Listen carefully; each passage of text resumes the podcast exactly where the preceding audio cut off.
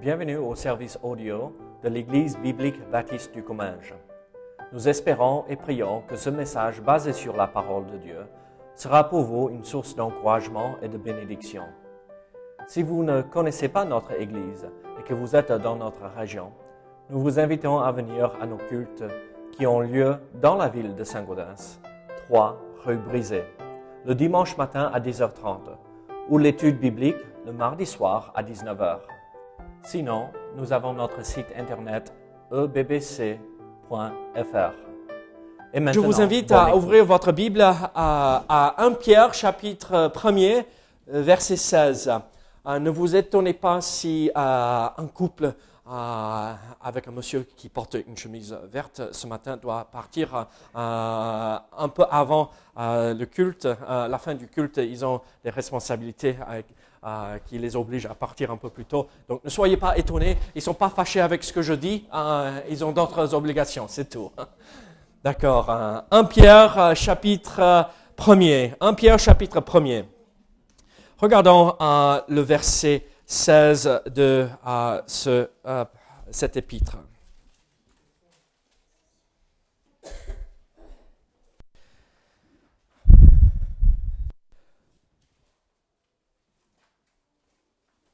Regardez verset plutôt à partir de verset 15.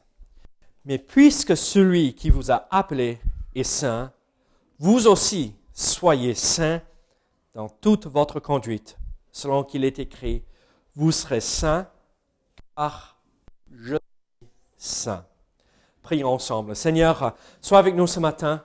Seigneur, aide-nous à comprendre euh, ce principe, cette vérité que nous voyons ici dans ce passage, où nous sommes appelés à être saints parce que notre Père céleste est saint, parce que nous sommes appelés à ressembler à notre Père dans la sainteté.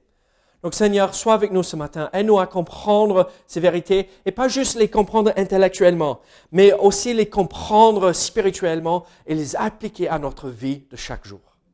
Donc Seigneur, sois avec nous ce matin au nom de Jésus. Amen. Ce matin, nous terminons cette série de messages euh, sur les points distinctifs des églises baptistes, ou ces, églises, euh, toutes les églises qui euh, on va dire, qui sont fidèles aux Écritures.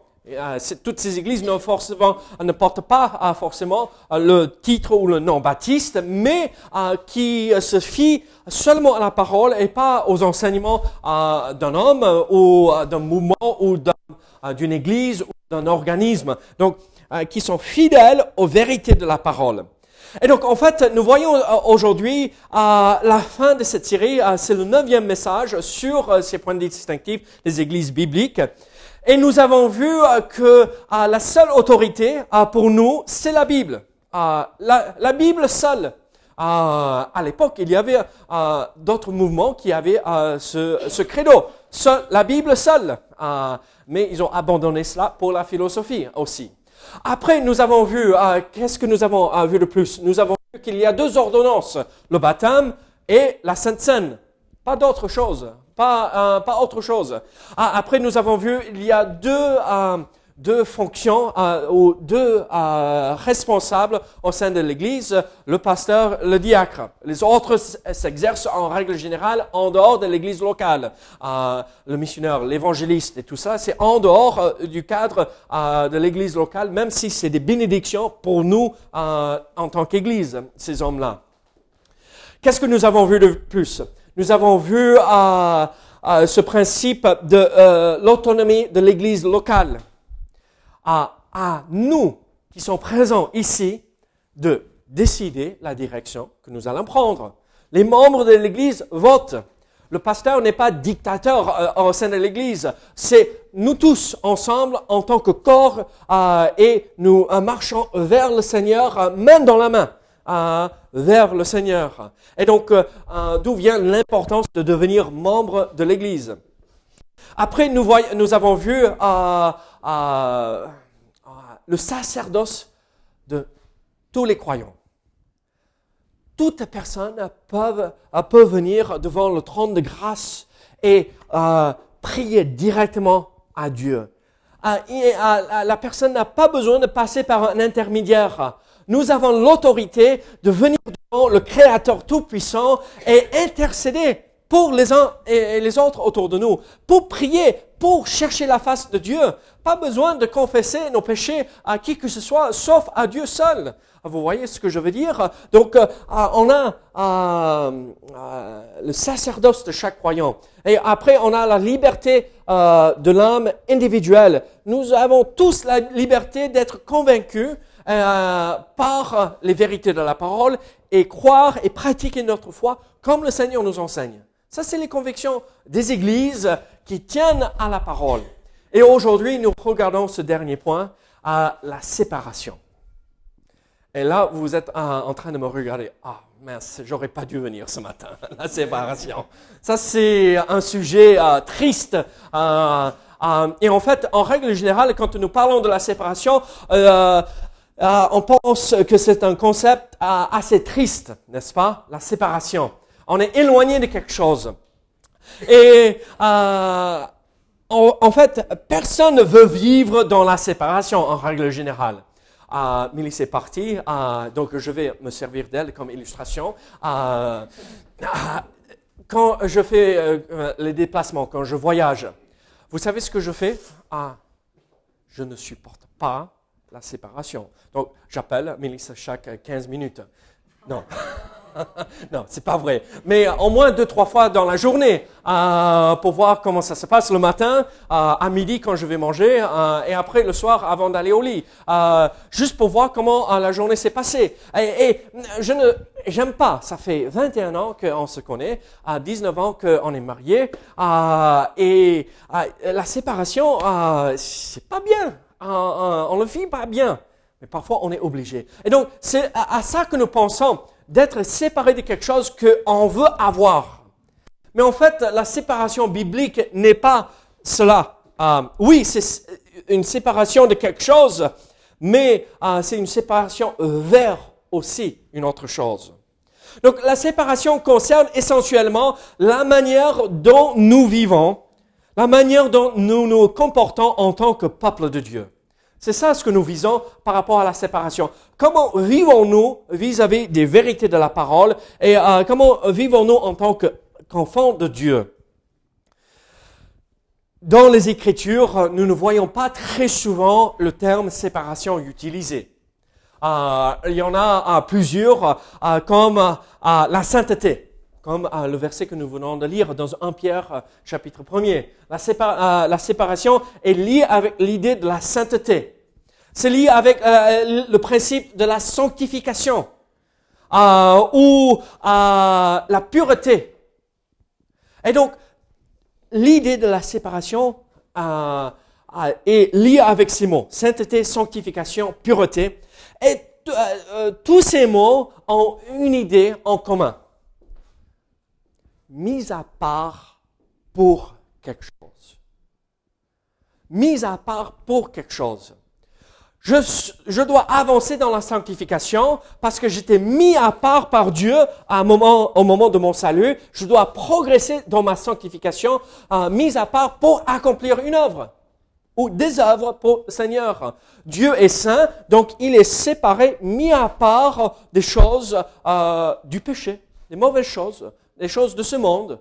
Alors, vous voyez ce que je veux dire? La séparation, c'est pas juste quelque chose de négatif où on coupe quelque chose et on lève de notre vie mais on enlève euh, cela de notre vie pour combler ce vide par quelque chose de positif. La séparation n'est pas une chose négative, en fait, c'est une chose positive afin de pouvoir honorer et glorifier Dieu dans notre vie. Alors nous voyons euh, ce principe.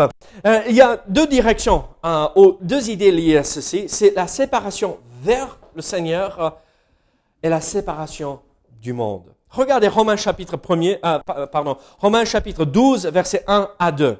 Romains 12, verset 1 à 2.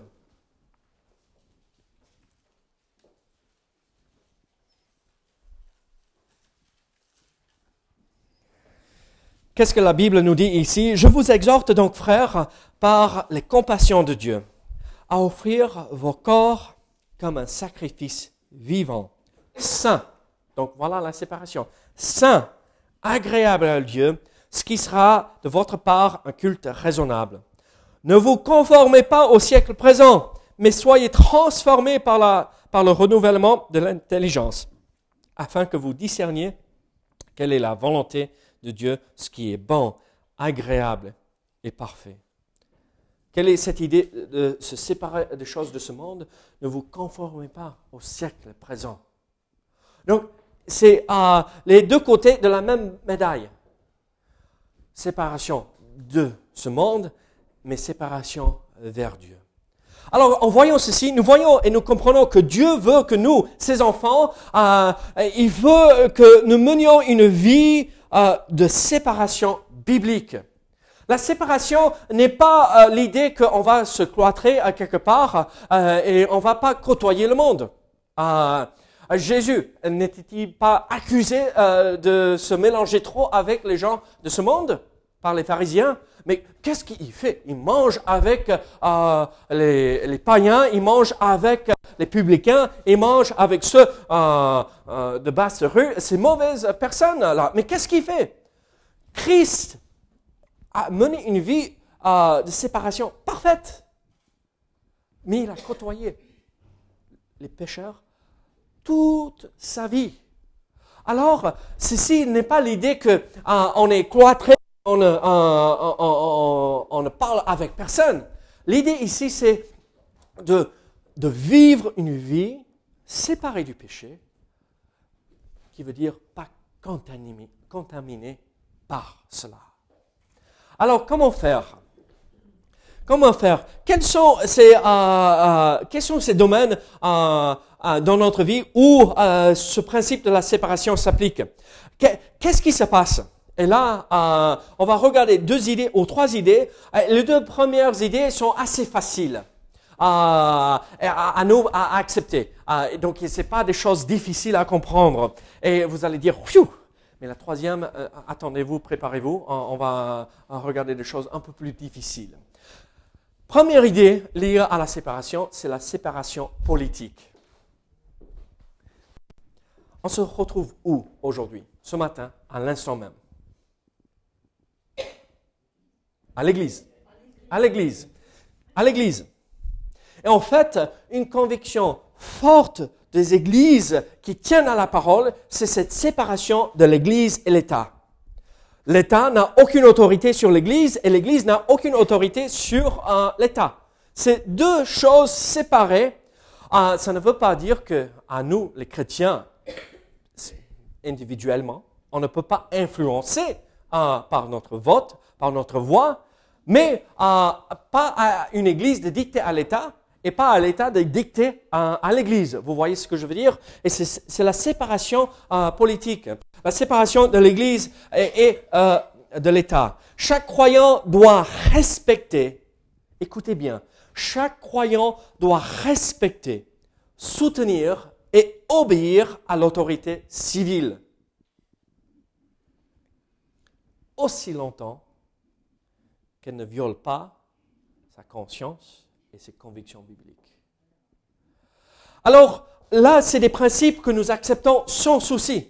La séparation de l'Église et de l'État. Euh, Dieu a établi euh, l'autorité civile. On le voit euh, en Genèse chapitre 9, après le déluge, Noé, avec Noé, Dieu a établi l'autorité civile. Et et c'est pas quelque chose qui nous étonne parce qu'on le vit tout le temps et on, le vit depuis toujours. Ah, on comprend que Dieu a établi euh, trois domaines dans lesquels euh, euh, il y a une certaine autorité. Dieu a établi la famille, n'est-ce pas? Trois institutions que Dieu a établies. Il y a la famille en Genèse chapitre 2 que Dieu a établi. Il y a l'Église que nous voyons que Dieu a établi en Matthieu 16 verset 18. Le gouvernement en Genèse chapitre 9. Et chaque institution ici que nous voyons a son rôle à jouer en règle générale, on ne veut pas que l'État se mêle de la situation euh, de la famille.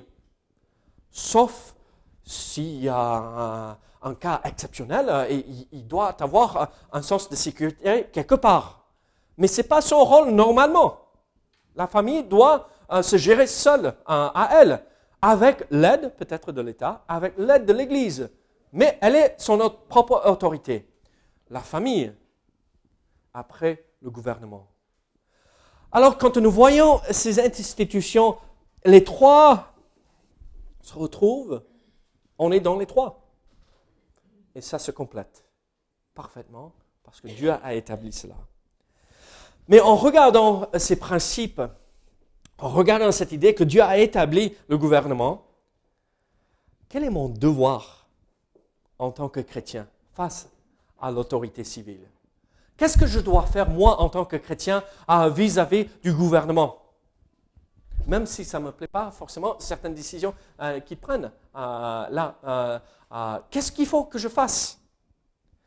Regardez 1 Timothée chapitre 2.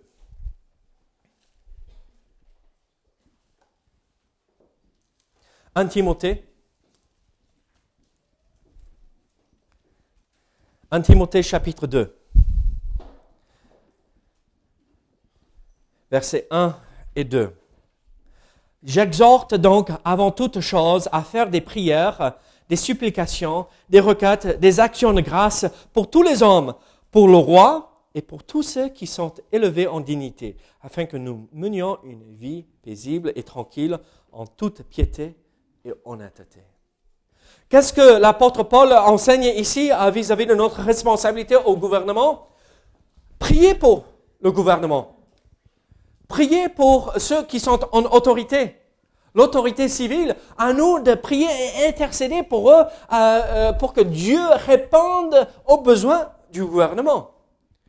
Euh, dans Tite chapitre 3, regardez ça. Il ne s'est pas juste prier pour les autorités, le gouvernement, mais regardez Tite chapitre 3, verset 1er. Rappelez-leur d'être soumis aux magistrats et aux autorités, d'obéir, d'être prêts à toute bonne œuvre, de ne médire de personne.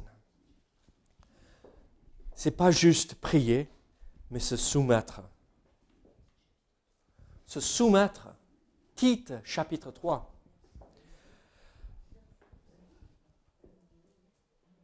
obéir. Romains chapitre 13, verset 1 à 7 nous dit de soutenir. Romains chapitre 13, regardez ça. Verset 1 à 7. Que toute personne soit soumise aux autorités supérieures, car il n'y a point d'autorité qui ne vienne de Dieu. Et les autorités qui existent ont été instituées de Dieu. C'est pourquoi celui qui s'oppose à l'autorité résiste à l'ordre que Dieu a établi.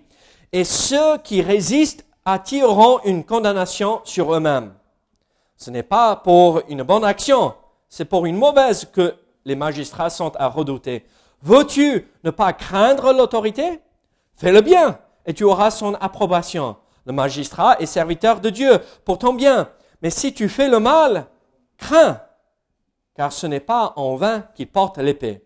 Et ton serviteur de Dieu pour exercer la vengeance et punir celui qui fait le mal, il est donc nécessaire d'être soumis non seulement par crainte de la punition, mais encore par motif de conscience.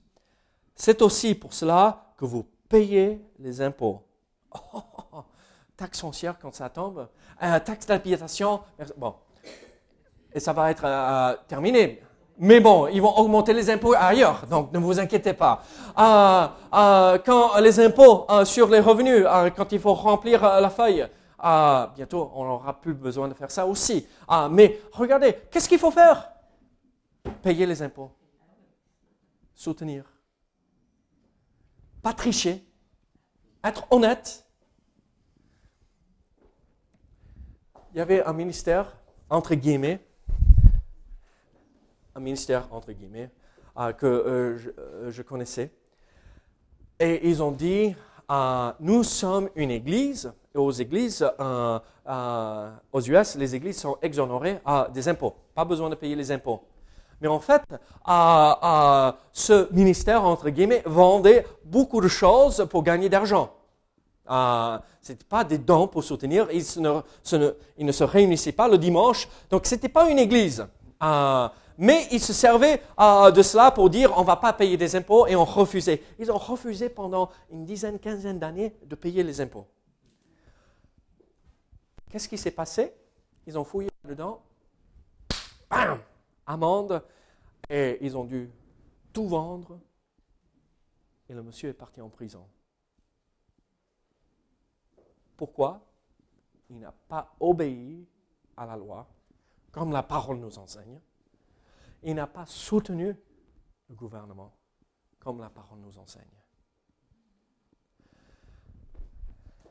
Est-ce que j'aime payer les impôts? Soyez honnête avec moi. Est-ce que vous aimez payer les impôts? Moi, non. Hein? On n'a pas le choix. C'est prélèvement à la source. On n'a plus le choix, même. On n'a plus le choix. Qu'est-ce qu'il faut faire?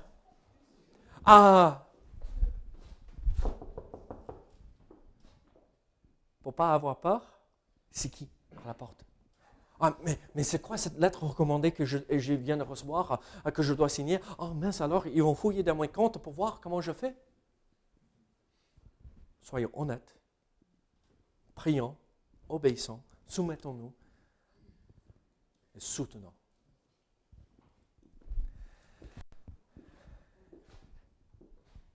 Ça ne s'arrête pas juste là. Hein. 1 Pierre chapitre 2 verset 17 nous dit d'honorer. D'honorer le gouvernement. Et là, je dis tout cela et je me rends compte, tout ça c'est difficile. Surtout quand nous, nous vivons des choses comme des choses euh, injustes. Quand je vois et ils, ils enlèvent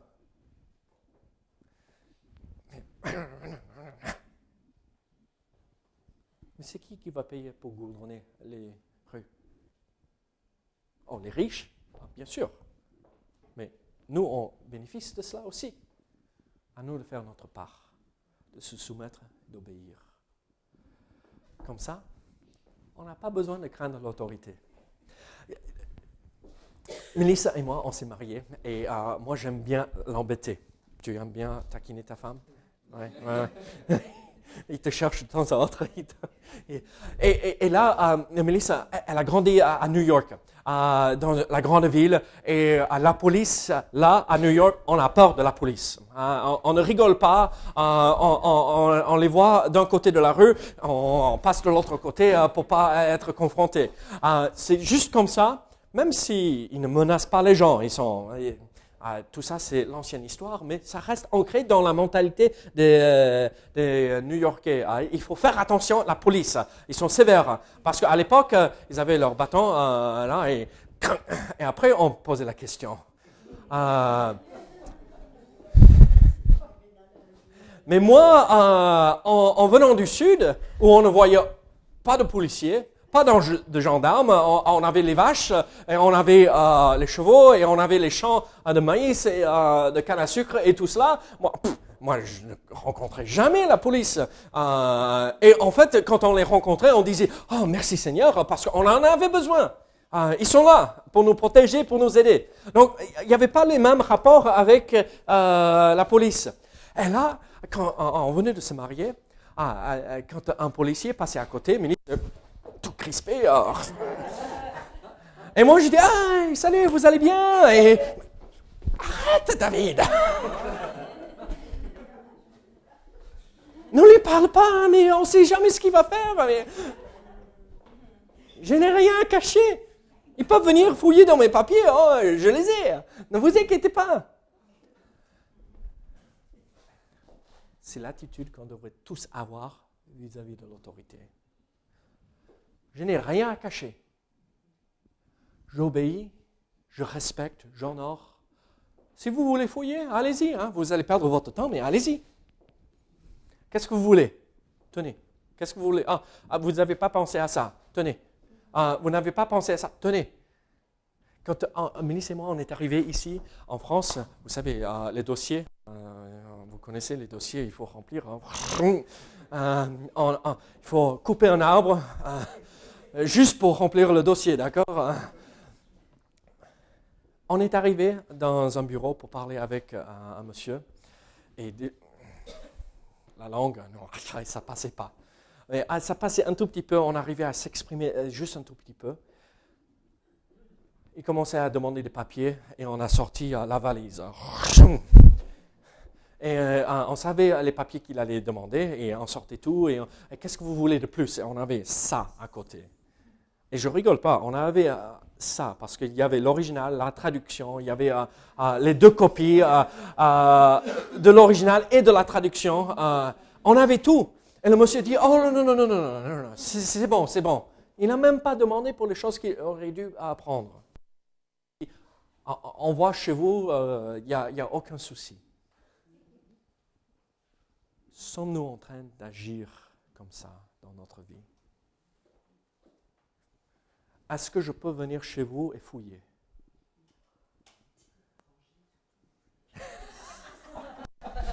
Oui, mesdames, il faut ranger.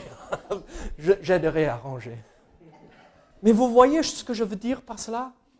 Nous, en tant que chrétiens, on n'a rien à cacher. Parce qu'on est honnête. Alors, nous voyons cette séparation euh, de l'Église et de l'État. Euh, L'État n'a pas une autorité sur l'Église et l'Église n'a pas une euh, autorité sur l'État et on voit notre devoir en tant que chrétien vis-à-vis de, du gouvernement. Prier, se soumettre, soutenir et honorer. Après, nous voyons une deuxième idée liée à la séparation. C'est la séparation ecclésiastique. Euh, en, fait, nous n'allons pas prendre beaucoup de temps, mais vous pouvez noter euh, euh, les versets là. Nous croyons que l'Église doit être séparée de l'apostasie. Nous croyons que l'Église doit être séparée de l'apostasie. Et donc, quand nous voyons une séparation ecclésiastique, ça veut dire nous voyons une autre Église qui ne se comporte pas bien. Qu'est-ce que nous allons faire en tant qu'Église? On va pas les côtoyer. On va pas travailler avec eux. Euh, on ne va pas euh, mettre la main avec eux à, une, mission, ou une œuvre à accomplir. On va se séparer d'eux. Ça ne veut pas dire que je ne vais pas euh, aller, et, ne croyez pas ce que je fais là, c'est en parlant de lui. Hein. c'est pas que je ne vais pas parler avec la personne en tant qu'individuel, mais en tant qu'Église, corps vivant de Dieu corps de Christ, on ne peut pas se contaminer. Dieu nous appelle à être saints, purs, séparés de compromis qui n'honorent pas Dieu. Comment puis-je, euh, euh, en tant qu'Église, côtoyer euh, une autre Église qui ne croit pas dans la divinité de Jésus? Ou qui croit dans la divinité de Marie? Ou ne croit plus à la naissance virginale ou euh, dit, moi j'ai entendu ça dire dans une église, ah, on ne veut pas être exclusif, peut-être c'est pas Jésus seul, peut-être Dieu s'est révélé autrement ailleurs. Peut-être ils iront tous au ciel. Ah mais non, j'entends ça, je dis, bon.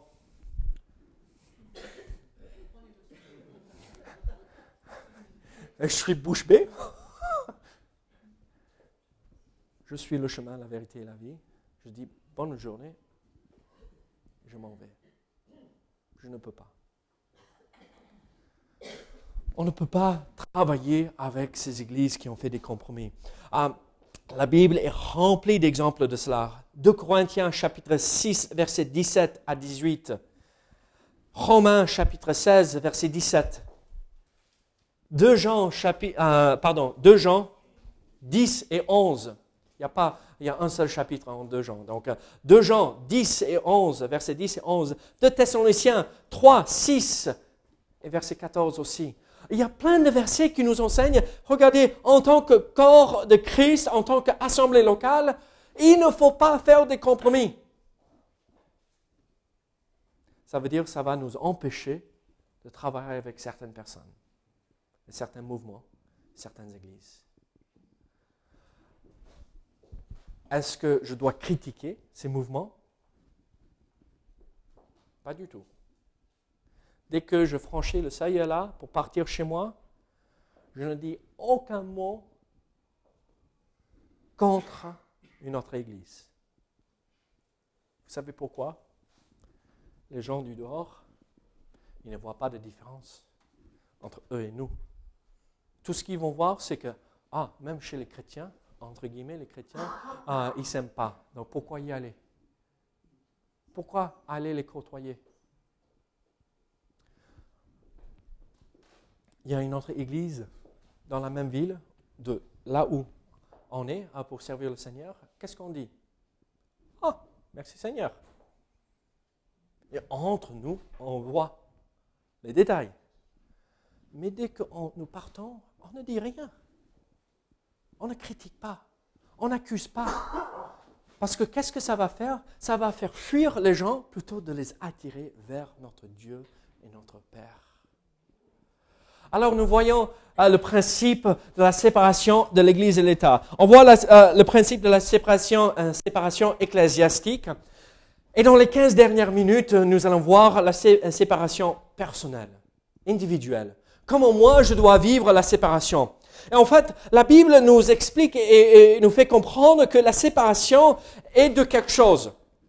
On est séparé du monde. On a lu déjà Romains chapitre 12, versets 1 et 2. Ne, vous conformez pas au siècle présent, mais euh, renouvelez votre, euh, euh, vos pensées par la parole, par les choses spirituelles. Mais donc, on est séparé de ce monde, même si on vit dans le monde. Mais on est séparé pour Dieu. Regardez 1 Thessaloniciens chapitre 1er. 1 Thessaloniciens chapitre 1er. Verset 9.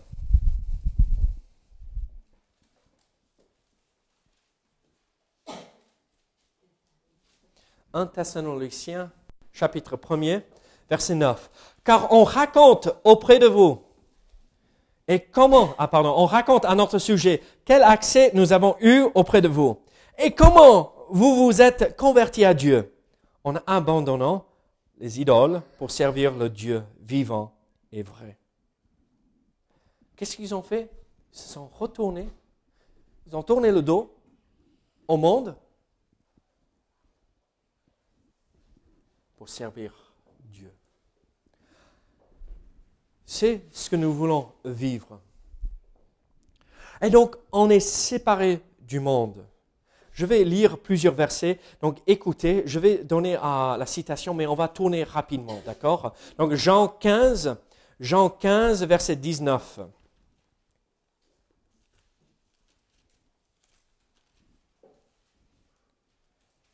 Si vous étiez euh, du monde, le monde aimerait ce qui est à lui.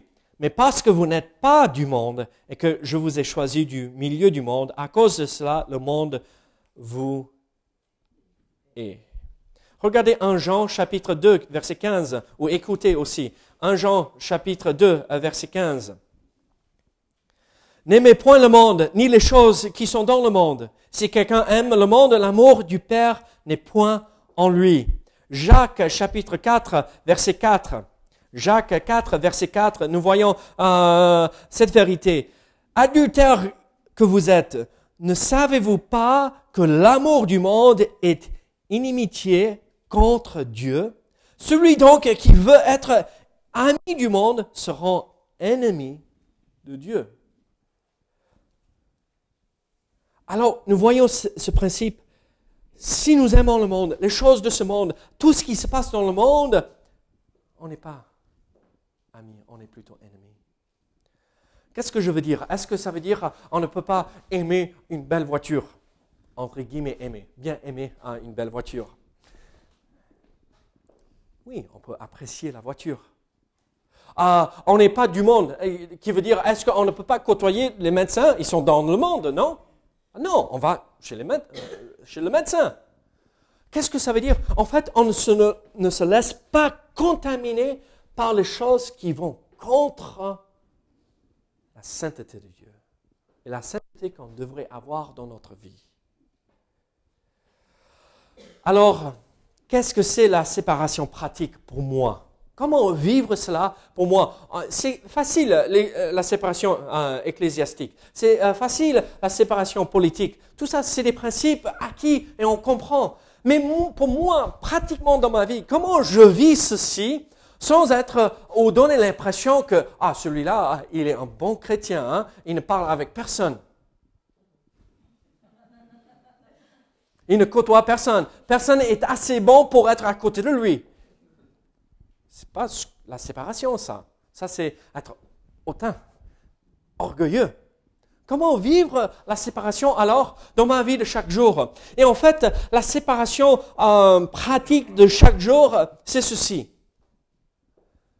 Je fais attention sur ce que je, euh, me permets de regarder.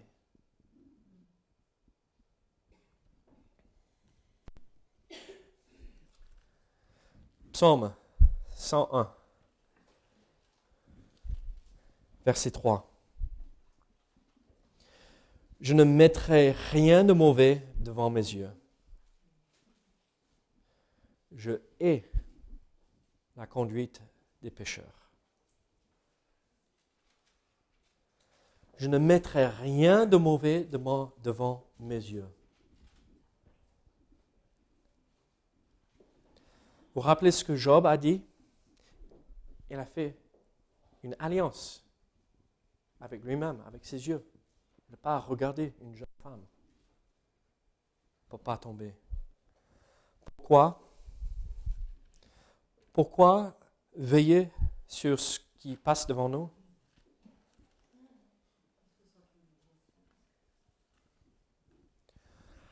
Lamentation, chapitre 3, verset 51. L'œil touche le cœur, affecte le cœur, transforme le cœur. Ce que nous voyons, ce que nous regardons, transforme notre être.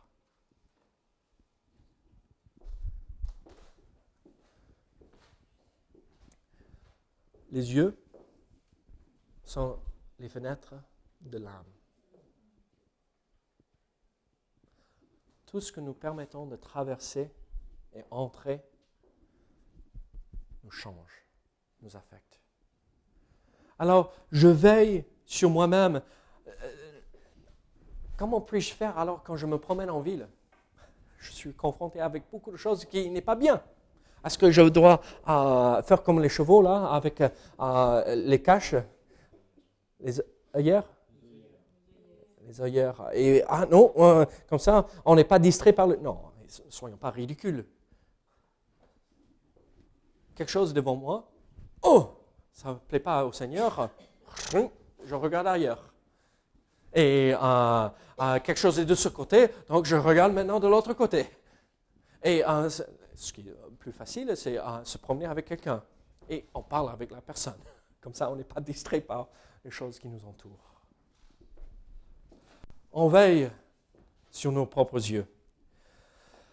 On, fait attention par rapport aux endroits où on se permet d'aller. Regardez, aller dans un café, aucun souci. Mais vous connaissez un café et vous savez un café. Euh, où on est là, plutôt c'est un bar, et euh, c'est, on est là pourquoi Pour quelle raison? Pomper. On ne va pas dans une euh, boîte de nuit parce qu'on sait ce qui se trouve là. On veille sur nous-mêmes. On, ne se permet pas d'aller dans ces endroits euh, qu'on sait qu'ils ne vont pas honorer le Seigneur. Alors, ça c'est la séparation. Je veille sur moi-même par rapport à ce que je porte, par rapport à ce que je dis. la langue, ce petit membre est difficile à contrôler, n'est-ce pas? On peut euh, tourner un navire assez euh, facilement, juste avec. Quel est le? Gouvernail On peut détruire. Dans la même source, on peut bénir et on peut maudire. Je veille sur ma langue. Je veille sur ce que je dis.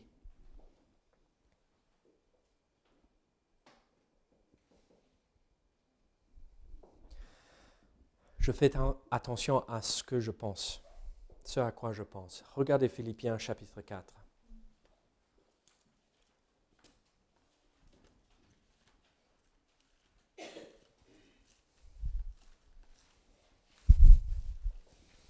Philippiens chapitre 4, verset 8. Au reste, frères, que tout ce qui est vrai, tout ce qui est honorable, tout ce qui est juste, tout ce qui est pur, tout ce qui est aimable, tout ce qui mérite l'approbation, ce qui est vertueux et digne de louange, soit l'objet de vos pensées. Si nous avons la victoire ici dans ce domaine, la séparation de chaque jour est facile. Si nous veillons sur nos pensées, ce qui sortira de notre bouche sera facile. On veillera sur euh, nos yeux. On, fera attention à ce que euh, les choses que nous portons. Nous, nous euh, ferons attention par rapport à qui nous côtoyons. La pensée est roi chez nous. Ça contrôle. Quelqu'un a dit ceci, semez une pensée, vous récolterez un acte. Semez un acte, vous récolterez une habitude. Semez une habitude, vous récolterez, récolterez un caractère. Semez un caractère, vous récolterez une destinée.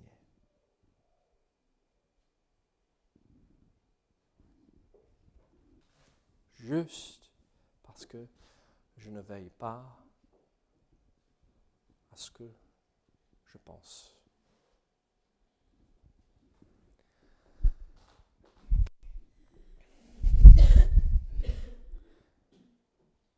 tout ce qui est vrai, tout ce qui est honorable, tout ce qui est aimable, tout ce qui mérite l'approbation, ce qui est vertueux et digne de louange, soit l'objet de vos pensées.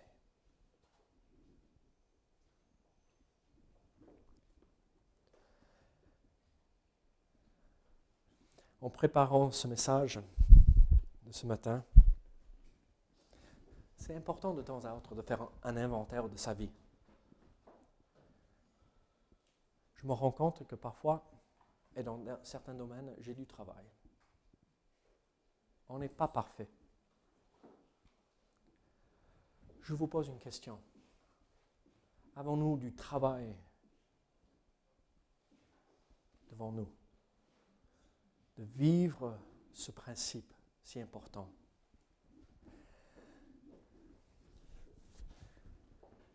Voici l'idée qui a traversé mon, esprit quand je regardais tout ceci pour moi-même. Mais les autres ne le font pas, pourquoi dois-je le faire? On a cet argument, peut-être je suis bipolaire, j'ai deux personnalités en moi, je ne sais pas. Mais un dit, mais David, tu sais mieux que ça. L'autre dit, ah, mais ah, les autres ne le font pas, les autres ne font aucun commentaire vont jamais voir ça, ils vont jamais penser à ça, ils vont jamais dire quoi que ce soit. Alors, c'est pas grave. C'est important.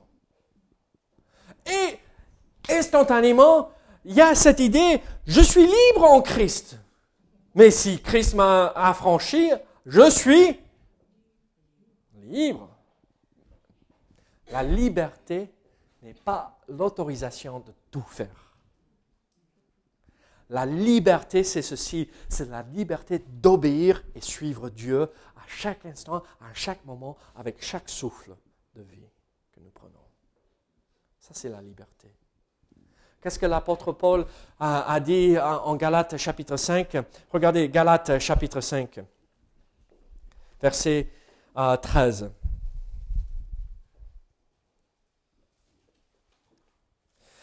Frères, vous avez été appelés à la liberté, seulement ne faites pas de cette liberté un prétexte de vivre selon la chair. Mais rendez-vous par la charité, serviteurs les uns des autres. Mais Christ, euh, euh, j'ai la liberté en Christ, mais soyons sûrs que ce n'est pas prétexte pour vivre dans le péché. Alors, je vous pose cette question. Sommes-nous en train de vivre ce principe? Appelons ça autre chose que la séparation. Sommes-nous en train de vivre une vie de sanctification? Ça, c'est plus, un peu plus positif, non? Sommes-nous en train de vivre une vie de sainteté? Dieu nous appelle à être saints comme lui, il est saint. Alors, mettons en pratique ces vérités que nous avons vues honorant le gouvernement. jusque là où on peut. Tant qu'ils nous permettent de servir Dieu, comme la Bible nous enseigne. Après, veillons sur nos yeux, notre langue, notre comportement, notre, euh, euh, nos vêtements, ce que nous côtoyons. Pourquoi? Parce que je veux honorer et plaire à Dieu, parce qu'il m'a sauvé, parce qu'il a fait tant de choses pour moi. Alors, où sommes-nous ce matin vis-à-vis de ces vérités? La séparation, c'est un principe de toutes les églises qui suivent la parole.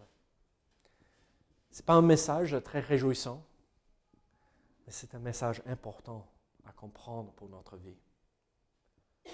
Sommes-nous des gens qui vivent le principe de la séparation? Prions. Seigneur, merci pour ta parole. Seigneur, merci pour euh, ce que tu nous montres dans euh, la Bible. Seigneur, aide-nous à pratiquer ce que nous venons de voir. Au nom de Jésus. Amen.